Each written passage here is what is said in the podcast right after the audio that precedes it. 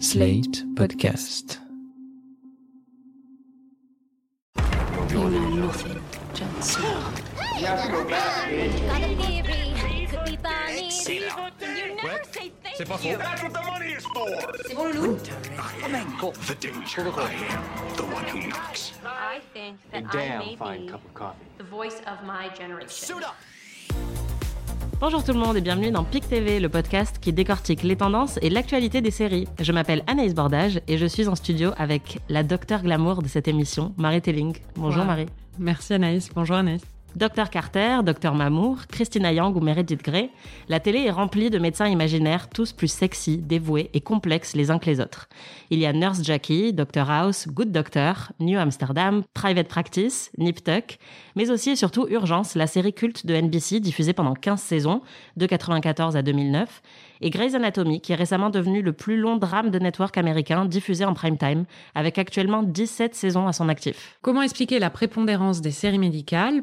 pourquoi est-ce qu'on les aime autant, on vous dit tout dans cet épisode. Mais avant ça, le pic de la semaine. Marie, c'est quoi ton pic? Alors mon pic cette semaine, c'est un pic de conneries. C'est La Flamme, la nouvelle série Canal de Jonathan Cohen qui parodie l'émission euh, du Bachelor. Alors c'est con, c'est même très très con, et je pense que certaines blagues vont sûrement en énerver beaucoup, mais c'est aussi très très drôle. Je ne pensais pas que voir Lila Bekti hurler Marc toutes les deux minutes ou Camille Chamou jouer une meuf qui s'appelle Chataléré, je vous laisse deviner pourquoi, pourrait autant me faire rire, mais on est en 2020, tout est totalement déprimant, donc un peu de conneries, bon enfant, euh, ça fait beaucoup de bien. Et toi Anaïs, c'est quoi ton pic? Je n'ai pas pété. Euh, je précise que c'est dans la flamme. Ceux qui regardent la flamme comprendront cette blague. Euh, moi, mon pic, c'est un pic de joie. En fait, je suis hyper contente parce que The Walking Dead est redevenu une bonne série. Oui, je fais partie de ces irréductibles sériphiles qui continuent à regarder The Walking Dead, la série avec des zombies qui dure depuis 10 saisons, dont au moins 5 qui sont franchement un peu nuls. J'ai divorcé plusieurs fois avec la série, mais je finis toujours par y revenir.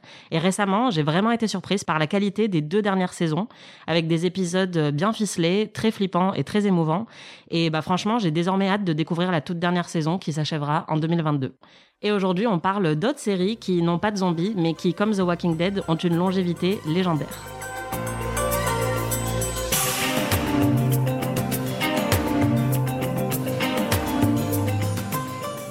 Vous avez sans doute reconnu le générique culte d'urgence. En fait, on a l'impression que c'est la première grosse série médicale aux États-Unis, mais ce genre de série est présent depuis très longtemps à la télé américaine, puisque les séries médicales font partie des premières séries qu'on a pu voir à la télé.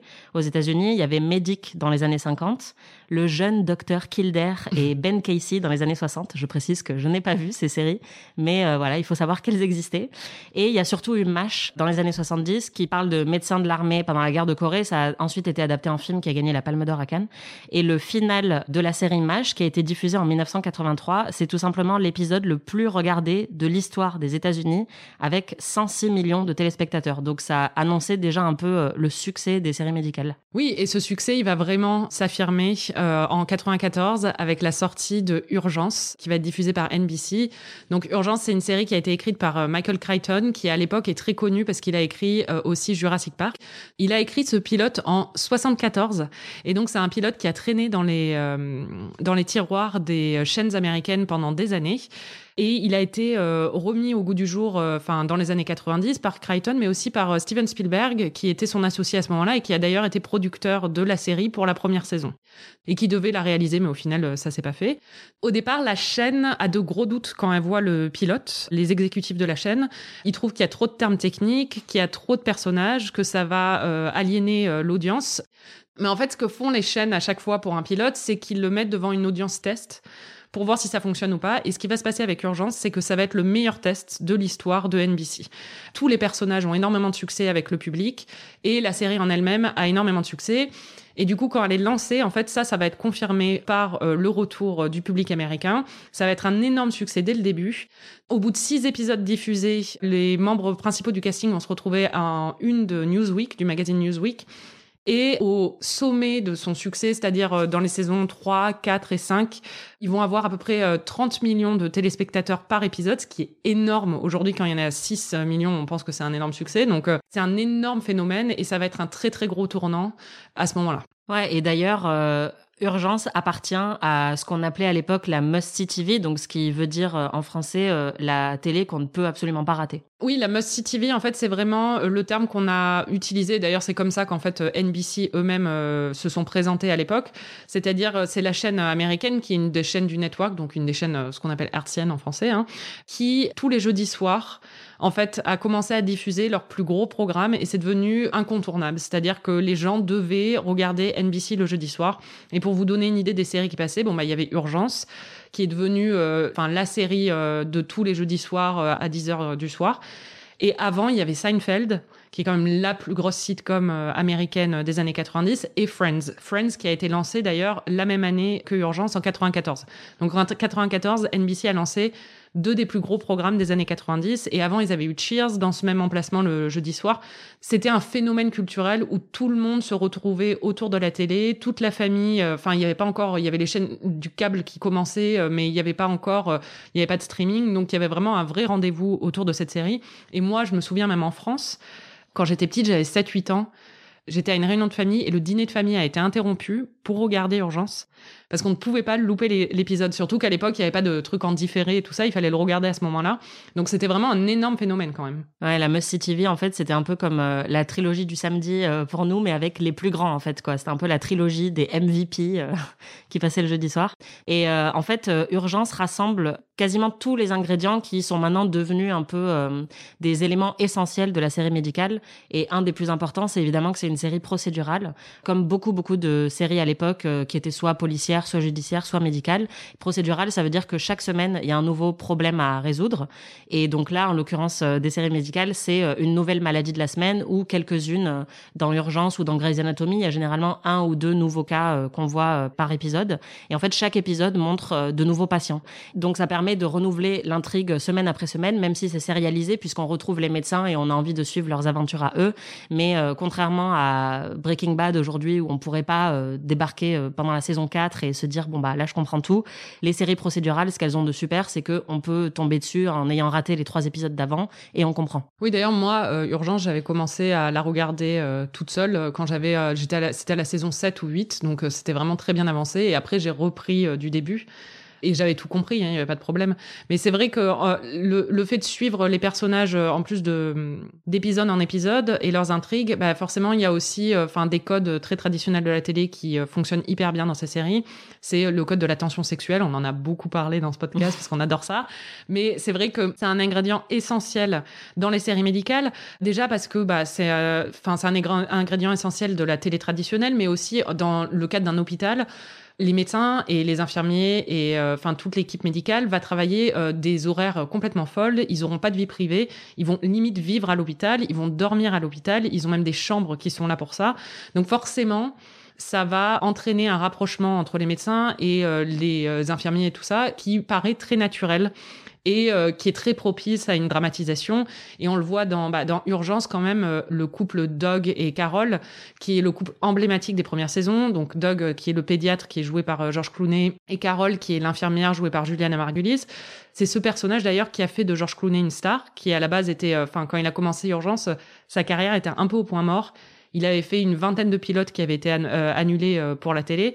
Et là, il devient un vrai sex symbole parce que il est euh, le lead romantique de la série. Et on retrouve ça aussi. Enfin bon, de toute façon, dans l'urgence, il y a plein, plein d'histoires d'amour à travers euh, toute euh, la série. Ils en font pas des caisses, mais il y en a quand même beaucoup. Et dans Grey's Anatomy, c'est au centre du truc. C'est-à-dire que les histoires sentimentales sont intimement liées. Dès la première scène, en fait, on voit Meredith qui vient de coucher avec un mec qui se trouve être un chirurgien. Donc, cet aspect, cette tension sexuelle est totalement inclus là-dedans et fonctionne très bien. C'est ça qui fait revenir semaine après semaine. Oui, mais quand on en parlait euh, tout à l'heure, on se disait que par exemple dans les séries judiciaires, bah il n'y a pas forcément une, une salle dans le tribunal où les où les avocats peuvent aller coucher pendant leur break, alors que bah, dans les hôpitaux il y a des salles comme ça. Donc forcément, ça crée beaucoup plus d'occasions pour des rapprochements intimes dans ce genre de série. Et puis il y a un truc quand même qu'on retrouve à la fois dans Grey's Anatomy et Urgence et beaucoup de séries médicales, c'est que c'est des personnages qui sont par définition bah, déjà brillant. Dans Grey's Anatomy, on nous rappelle tout le temps que Derek, c'est un des meilleurs chirurgiens du pays, etc. Et puis, c'est des personnages héroïques qui sont totalement dévoués à leur métier, bah, qui sauvent des vies. Donc forcément, narrativement, c'est des personnages qu'on a envie de suivre parce que c'est un peu les héros du quotidien. On en a beaucoup parlé ces derniers temps. Et en plus, là, on découvre les coulisses de leur vie. En fait, l'hôpital, c'est quand même un un lieu qui est euh, la source de fascination, dont on comprend pas forcément euh, tous les mécanismes et tout le fonctionnement, et pourtant on y est tous confrontés. On a tous déjà été à l'hôpital, aux urgences, on a tous déjà eu euh, une maladie ou une opération. Donc en fait, on a envie de découvrir un peu les coulisses de ce de ce lieu-là. Et bah, ces séries médicales, elles nous offrent ça. Et par exemple, ce que Urgence fait très bien, c'est qu'elle nous montre vraiment tout le microcosme du service des urgences, puisque on a les médecins, mais on a aussi les infirmières, on a les réceptionnistes, on a les ambulanciers. Donc en fait, euh, on a un peu une vision d'ensemble de ce monde et de et euh, la série réussit un peu à faire lumière sur euh, certains personnages qu'on oublie, qu'on voit pas dans d'autres séries ou que même nous quand on est patient, on va peut-être pas autant les considérer que les médecins quoi. C'est vrai que c'est des personnages héroïques parce qu'en plus bah, les séries par définition, les séries médicales, il y a des enjeux de vie ou de mort en fait. C'est-à-dire que enfin moi si je loupe un article, personne va mourir. Si un chirurgien loupe son enfin loupe son opération, quelqu'un peut mourir. Donc il y a vraiment des énormes enjeux qui se portent très très bien à la dramatisation.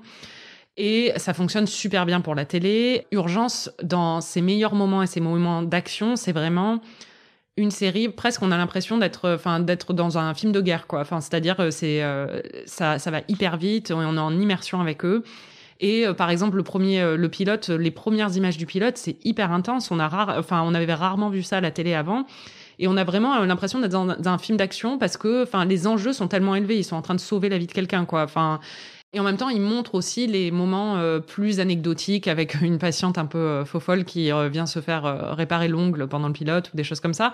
Mais c'est vrai que dans Grey's Anatomy comme dans Urgence, il y a énormément de moments très dramatiques où il est question de vie ou de mort et même pour les médecins eux-mêmes en fait. C'est-à-dire que dans le premier épisode d'Urgence, bah, c'est Carole qui est infirmière qui se retrouve sur la table d'opération parce que elle a, elle a fait une tentative de suicide. Et dans Grey's Anatomy, c'est constant aussi, quoi. Ouais, d'ailleurs, ce pilote euh, d'urgence, en anglais, le titre, c'est 24 heures, 24 hours. Donc, euh, ça montre vraiment le cycle quotidien de ces médecins. Et ça, on démarre avec euh, le docteur Green, qui est en train d'essayer de dormir 10 minutes et qui demande à être réveillé à 6 heures du mat. Et il a une journée de folie totale et il repart se coucher à 6 heures du mat, donc 24 heures plus tard, à la fin de l'épisode. Donc, ça montre vraiment le rythme harassant et toute l'action qui, qui se déroule dans la journée d'un médecin. Et dans Grey's Anatomy, c'est vrai qu'ils ont poussé le bouchon encore plus loin, puisqu'on compte plus le nombre d'accidents de ferry et de crash d'avion et de carambolages et de tsunamis et je ne sais pas quoi qui se sont produits à Seattle, qui mettent euh, dans tous les trois épisodes les médecins de la série dans des situations euh, absolument épouvantables où ils doivent gérer euh, une urgence avec des dizaines et des dizaines de blessés qui arrivent. Souvent, c'est les médecins eux-mêmes, comme dans Urgence, qui se retrouvent sur le brancard parce qu'ils ont eux-mêmes été dans un accident. Donc forcément, pour des enjeux narratifs à la télé, c'est exceptionnel. Enfin, on a tout le temps, tout le temps un enjeu de vie ou de mort euh, qu'il faut résoudre à la fin de l'épisode. Oui, d'ailleurs, enfin, l'aspect catastrophe naturelle et des choses comme ça, c'était un truc qu'avait fait Urgence et qui a repris un peu euh, Grey's Anatomy parce que les gros épisodes d'Urgence, t'avais toujours des enfin des urgences, qui étaient liées à des gros accidents ou à des catastrophes naturelles. Euh. Ouais, alors que c'est vrai que dans Grey's Anatomy, c'est un peu des épisodes spéciaux où on se souvient de l'épisode de la bombe et euh, et euh, de la fusillade et du ferry. Enfin, il y a toujours un peu, c'est c'est pas quotidien parce qu'effectivement c'est pas les urgences, mais c'est toujours un peu les gros événements de la saison qui tournent autour de ces de ces catastrophes là. Ouais, d'ailleurs, enfin moi en ce qui me concerne par rapport à Grey's Anatomy, c'est ce que j'ai trouvé lassant au bout d'un moment, c'est-à-dire que enfin combien de fois ils peuvent être agressés, tués, enfin combien de médecins dans cet hôpital peuvent mourir? Enfin, ils sont vraiment. Euh, c'est clair. Ils sont maudits, quoi. Et outre les moments de catastrophe naturelle et les moments justement exceptionnels, ce que font très bien les séries médicales, c'est de montrer bah, justement le quotidien d'un hôpital. Et le quotidien d'un hôpital, bah, ce qui est unique dans un hôpital, c'est que beaucoup de milieux sociaux vont se croiser et beaucoup d'intrigues vont se croiser. Et ça permet d'aborder plein de thématiques sociales différentes, aussi bien dans l'urgence que dans Grey's Anatomy avec euh, des thématiques bah, pour Grey's Anatomy comme le racisme, le sexisme, le mariage pour tous. Et dans Urgence, euh, c'est abordé euh, à travers les questions d'addiction, par exemple, ou bien il y a un, y a une, un personnage principal qui est séropositif Et il y a aussi les questions de protection de l'enfant, d'enfants battus à travers le personnage de Dog. D'ailleurs, on a appelé Jennifer Padjemi, une amie du podcast, qui est aussi une grande fan de Grey's Anatomy et qui a beaucoup écrit sur la série. Et on lui a demandé justement ce que représentait Grey's Anatomy et les séries médicales dans le paysage télévisuel américain. Bah, en fait, ce qui est intéressant, c'est que les séries médicales se déroulent dans un hôpital et par essence, l'hôpital, c'est un agora. Mais en fait, dans Grey's Anatomy, euh, ce qui est intéressant, c'est que c'était une volonté de Shonda Rhimes dès le départ de pratiquer donc euh, la color blindness, qui normalement dans la vie est très mal vue. Et en fait, c'est quelque chose qu'elle a imposé dès le départ, où elle a dit voilà, je veux que le chef de l'hôpital soit noir, mais en fait, il aurait pu être noir ou blond. Ça change rien du tout. Et vu que c'est quelque chose qu'elle a imposé dès le départ, on n'a jamais pu lui contester le, fait que Miranda soit noire, le fait que Sandra Oh soit asiatique, parce que c'était comme ça dès le départ. Et d'ailleurs, elle, elle explique souvent que euh, à l'origine, elle, voyait le personnage de Miranda Bailey comme une petite femme blonde. Euh, un peu têtue, etc. Et ça s'est transformé euh, donc en Miranda Bailey, une femme noire. Et donc au final, on se retrouve avec des gens qui n'ont rien à voir avec leur imagination, enfin l'imagination qu'elle avait à l'origine. Et elle explique que euh, c'est parce que dès le départ, en fait, elle voulait imposer une forme de, de quota invisible en disant à la production, regardez, ces personnages ne sont pas forcément spécifiques, mais vu qu'ils sont pas spécifiques, on peut mettre qui on veut. Et donc petit à petit, plus la série évolue et plus les personnages aussi évoluent dans leur identité propre, parce que à l'origine, il n'y en avait pas forcément. Donc c'est en ça que c'est plus révolutionnaire que qu'Urgence ou que d'autres séries. En fait, euh, ce qui est hyper important dans ces séries, c'est effectivement le casting. Et c'est des séries euh, qu'on appelle chorales, un peu comme les séries de prison, comme Oz ou Orange is the New Black. C'est-à-dire qu'il y a 10, 15, 20 personnages principaux euh, réguliers qui tournent selon les saisons. Et du coup, bah, ça permet aussi d'avoir plus de liberté dans le casting, puisque caster 15 personnes différentes, ça permet d'avoir un plus large éventail, en fait, un éventail plus représentatif des types de personnages qu'on peut avoir. Et ça permet aussi de renouveler sans cesse les les intrigues, les tensions sexuelles. Enfin, littéralement, le Dr Carter, euh, toutes les saisons, il en avait une différente avec il avait une tension sexuelle. Moi, j'adorais, hein, mais le casting aussi. Et euh, en fait, ça permet à la série de durer éternellement. C'est-à-dire que, bah, comme on a dit, il y, a eu, il y a eu 15 saisons d'urgence, il y en a eu 17. Enfin, il y en a eu, elle est toujours en cours de Grey's Anatomy. Euh, moi, je sais que j'ai regardé les dix premières saisons de Grey's Anatomy et après, bon, au bout de dix saisons, j'étais assez bon.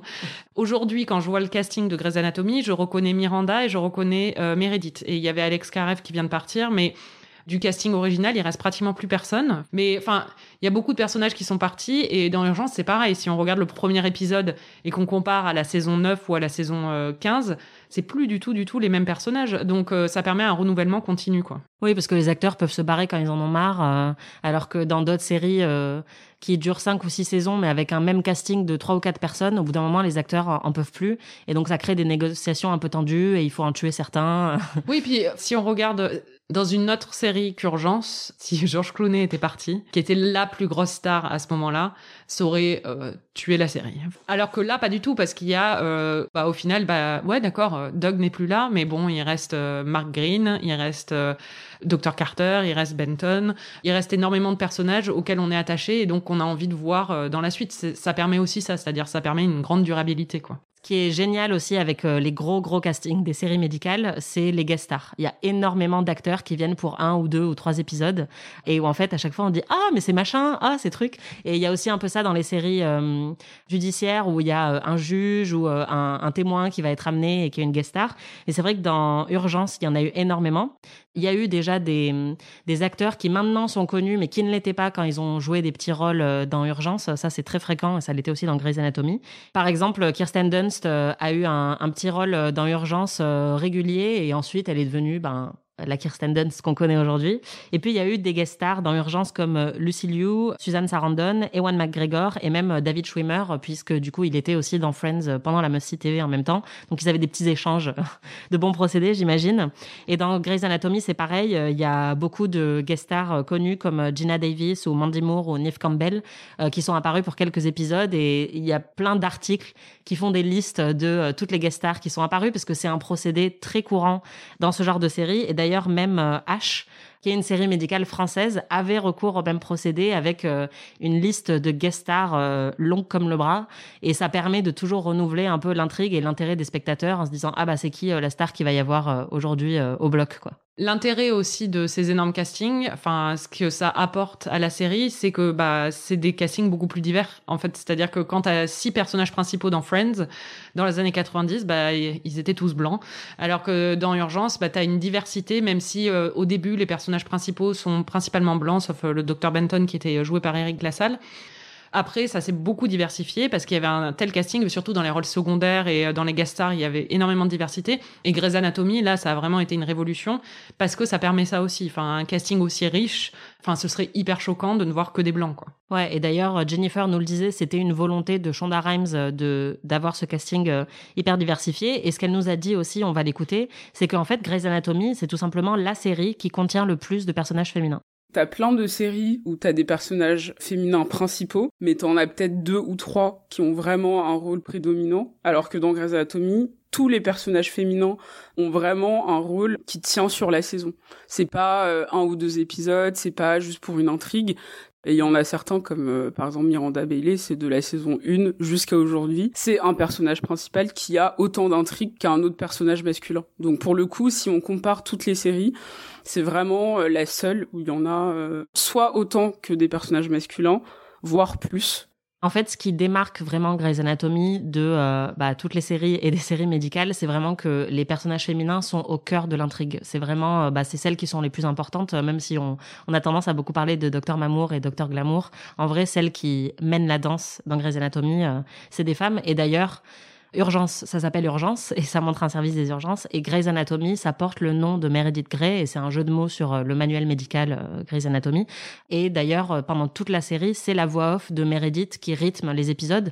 Donc, on a un peu le signal dès le départ que c'est la perspective d'une femme qui va diriger toute la série. Une autre chose qui distingue Grey's Anatomy d'urgence, c'est que Grey's Anatomy a tendance à être quand même un peu plus glossy. L'hôpital est hyper, c'est grand luxe, quoi leur euh, lieu aussi, enfin où ils se changent et tout ça, les vestiaires sont hyper euh, clean et, euh, et très confort c'est des chirurgiens dans leur quotidien, donc il y a un, espèce de confort quand même supplémentaire, alors qu'urgence, c'est vraiment bah, dans l'urgence, hein, et c'est très bordélique. Il y a une scène, je revoyais des épisodes, là, il y en a une où enfin, ils sont en train de ressusciter un patient, et en même temps, il y a des travaux qui sont juste au-dessus, et il y a un ouvrier qui s'écrase sur euh, le patient, et d'un coup, il est ressuscité. Enfin bon, enfin, c'est un peu pourri, quoi, les locaux. Il y a toujours euh, des gens qui euh, jouent au milieu, il y a, c'est le bordel, c'est difficile à contrôler la salle euh, de récupération euh, des euh, des médecins et des infirmiers est vraiment crade, enfin elle est pas crade, mais enfin c'est bordélique, c'est vieux, c'est vétuste. Il y a un truc beaucoup plus réaliste en fait, on a l'impression en tout cas dans l'urgence. D'ailleurs, Michael Crichton avait travaillé dans un service des urgences et c'est sur ça qu'il a basé la série hein, quand il a écrit. Et du coup, même dans la réalisation, la caméra est au point et on a l'impression d'être vraiment en immersion. C'était vraiment voulu par la série à l'époque. C'était pour se démarquer d'une autre série, euh, Chicago Hope, qui était programmée euh, pour sortir à la même saison et qui a été écrasée par urgence d'ailleurs. Mais en vrai, malgré tout ça, malgré le côté plus réaliste et plus caméra au point et un peu plus bah, presque série d'action, quoi, faut pas non plus penser que Urgence, elle a une image beaucoup plus prestige que Grey's Anatomy, mais ça reste une série qui emprunte beaucoup au code des soap opéras. C'est quelque chose que John Wells, le showrunner de la série, euh, revendique d'ailleurs dans le livre euh, Top of the Rock. C'est un livre sur euh, bah, la Must See TV, en fait, qui a été écrit par un des, des exécutifs de NBC. C'est hyper intéressant si vous vous intéressez à Friends ou à Urgence, par exemple. John Wells revendique complètement le fait que bah, tous les drames, toutes les séries dramatiques empruntent au code du soap opéra sur les relations entre bah, les relations amoureuses des personnages. Et c'est ça qui fait revenir les téléspectateurs toutes les semaines et c'est ça qu'on retrouve en beaucoup plus évident dans Grey's Anatomy parce que c'est plus féminin, c'est plus glossy et en plus c'est vraiment euh, sur leurs histoires d'amour, c'est ça qui est au cœur du récit alors que dans l'urgence c'est leur travail quoi. Jennifer Padjemi nous a parlé de cet aspect-là et justement de la mauvaise presse que Grey's Anatomy peut avoir par rapport à Urgence tout en rappelant que en fait euh, c'était une volonté aussi de Shonda Rhimes de faire ressortir euh, le côté rom-com de la série et qu'il faut pas du tout cracher dessus. Et c'est vrai que Shonda Rhimes quand elle a commencé Grey's Anatomy, on lui rappelait toujours urgence, urgence, urgence et elle a dit non mais en fait moi c'est urgence, c'est très très et c'est ce que je pense aussi mais c'est pas la même série. Et c'est pas le enfin le, but n'est pas de montrer euh, forcément euh, euh, le quotidien d'un hôpital mais c'est aussi de montrer les trajectoires en fait de docteurs ce qui est aussi différent. Et elle elle a clairement dit en fait que c'était aussi un drame romantique et qu'elle voulait mettre en avant les histoires d'amour qu'elle voulait enfin que qu'elle est profondément romantique, qu'elle aime les rom-coms et qu'elle voulait aussi rendre hommage à ce genre. Et je pense que c'est pas parce que euh, il n'y a pas le côté, euh, on va dire, euh, de rapidité qui a l'air d'être vécu dans un hôpital que c'est forcément glossy ou que c'est pas important. On a tendance à comparer les deux séries euh, parce que c'est instinctif, c'est les deux plus grosses séries médicales euh, de ces dernières années et on l'a fait aussi ici dans cette émission mais en fait euh, au final elles sont assez complémentaires les deux séries, il n'y a pas forcément besoin de les mettre en opposition, je pense. Il y a eu d'autres séries qui ont tenté de sortir un peu de la formule, justement, Case of the Week et longue série un peu dramatique et tout ça. Comme par exemple Scrubs, qui a été une comédie bah, qui a d'ailleurs été diffusée le jeudi soir aussi sur NBC, mais au moment où la Must TV était un peu en train de mourir, mais elle était euh, diffusée du coup avant Urgence. Et c'est une comédie qui a tenté de se moquer justement des euh, codes du genre en montrant des médecins qui étaient complètement paumés. Ils sont pas du tout altruistes, c'est des gros connards. Ils disent bon, s'il a pas d'assurance, tu le vires. Non, mais c'est ça. Et euh, enfin, bon, c'est une comédie, quoi. C'est une sitcom. Moi, je me souviens à l'époque, je le regardais, je trouvais ça assez drôle. Maintenant, quand je la revois, enfin, je trouve ça un peu lourdingue, mais euh, ça, ça me passionne pas des masses. C'est une série assez sexiste, hein, euh, soyons honnêtes. Il y a pas mal d'objectification du personnage féminin principal. et c'est une série un peu de bro. Il y a beaucoup de. En fait, c'est deux héros masculins qui ont une bromance. D'ailleurs, il me semble que c'est aussi euh, cette série qui a lancé le terme bromance, euh, qui l'a popularisé, et donc euh, qui se montrent vulnérables dans leur amitié, mais en même temps, il y a beaucoup de blagues sur le fait que, surtout, no homo, quoi. Ils sont pas gays, ils sont juste deux bons amis. Donc aujourd'hui, quand on la revoit, ça paraît un peu rétrograde, et nous, c'est pas trop notre type d'humour, mais c'est une série qui est quand même hyper populaire dans le genre des séries médicales. Et puis, euh, on pourrait pas finir l'émission sans parler d'Hippocrate, qui est un peu euh, la série médicale française du moment, avec euh, Louise Bourgoin. C'est diffusé sur Canal et euh, comme Urgence, c'est une série qui a un désir de réalisme puisqu'elle est tournée dans des vrais hôpitaux qui montrent un peu euh, l'environnement vétuste dans lequel les médecins travaillent, qu'ils n'ont pas de budget, ils sont fatigués, ils n'ont pas le temps de bien faire leur travail euh, le plus souvent. Et bah moi, je trouve que ça rappelle un peu Urgence. Enfin, en tout cas, c'est peut-être une des meilleures héritières d'Urgence à l'heure actuelle puisqu'il y a vraiment ce désir de de réalité qu'on retrouve pas forcément dans Grey's Anatomy. Oui, d'ailleurs, euh, moi je suis curieuse, je sais que Grey's Anatomy euh, va parler du coronavirus dans la prochaine saison. Et euh, je suis curieuse de voir comment Hippocrate va en parler aussi, parce que surtout dans les hôpitaux français, enfin vu la crise actuelle, je pense que ça va être un sujet assez passionnant si ils veulent s'y atteler pour la série. Ouais, bah en fait, euh, la série est créée par Thomas Lilti, qui lui-même est médecin à la base et qui a d'ailleurs aussi réalisé beaucoup de films sur euh, toujours un peu sur le même environnement euh, des hôpitaux français. Et la série qui devait être diffusée début 2020 a été interrompue à cause de la crise du coronavirus. Et donc normalement, la, la prochaine saison devrait arriver bientôt. Mais effectivement, on ne sait pas trop ce que ça va donner puisqu'il a dû en fait juste reprendre son rôle de médecin pendant la crise parce qu'il y avait beaucoup trop de patients on ne sait pas trop à quoi va ressembler la, prochaine saison d'Hippocrate, mais c'est vrai qu'on est hyper curieuse parce que je trouve que c'est plutôt une, euh, une série qui est très euh, mesurée et qui est beaucoup plus sobre, par exemple, que Grey's Anatomy. Donc ça peut avoir un côté euh, repoussoir, même si en fait il y a aussi de la tension sexuelle dans Hippocrate. Donc c'est vrai qu'on a hâte de voir ce qu'ils feront de la crise actuelle, qui franchement va être assez intéressante pour les séries médicales à explorer. Quoi. Marie, si tu ne vais garder euh, qu'une seule euh, série médicale à emporter avec toi sur une île déserte, euh, une fois que l'apocalypse nous aura tous frappés, tu garderais laquelle? Bah, Je garderais Urgence. Déjà, je pense que c'est assez utile sur une île, enfin, pour les premiers soins, en fait. Et puis, en plus, enfin, c'est une série que j'adore et que j'ai regardée dans ma jeunesse, donc j'ai un, un, élément affectif pour ça, émotionnel, alors que je me suis un peu lassée de Grey's Anatomy, même si je l'ai beaucoup regardée aussi. Et toi? Bah moi, ce serait clairement Grey's Anatomy. Euh, j'adore cette série, même si, euh, comme vous le savez maintenant, j'ai dû arrêter en cours de route parce que je pleurais trop et que ça me fait mal à la tête. Mais euh, c'est vraiment une série qui m'a énormément marqué et que j'ai repris récemment parce que ça me manque en fait. J'adore tous ces personnages. Donc clairement, si je devais en garder qu'une, ce serait celle-là. C'était PIC TV. Merci Jennifer Padjemi d'avoir répondu à nos questions et nous avoir éclairé sur euh, la brillance de Grey's Anatomy. Et merci Marie, comme toujours. Merci Anaïs. Et merci à vous, chères auditrices, chers auditeurs, de nous avoir écoutés. Vous pouvez retrouver tous nos épisodes sur slate.fr ou sur votre appli de podcast préféré.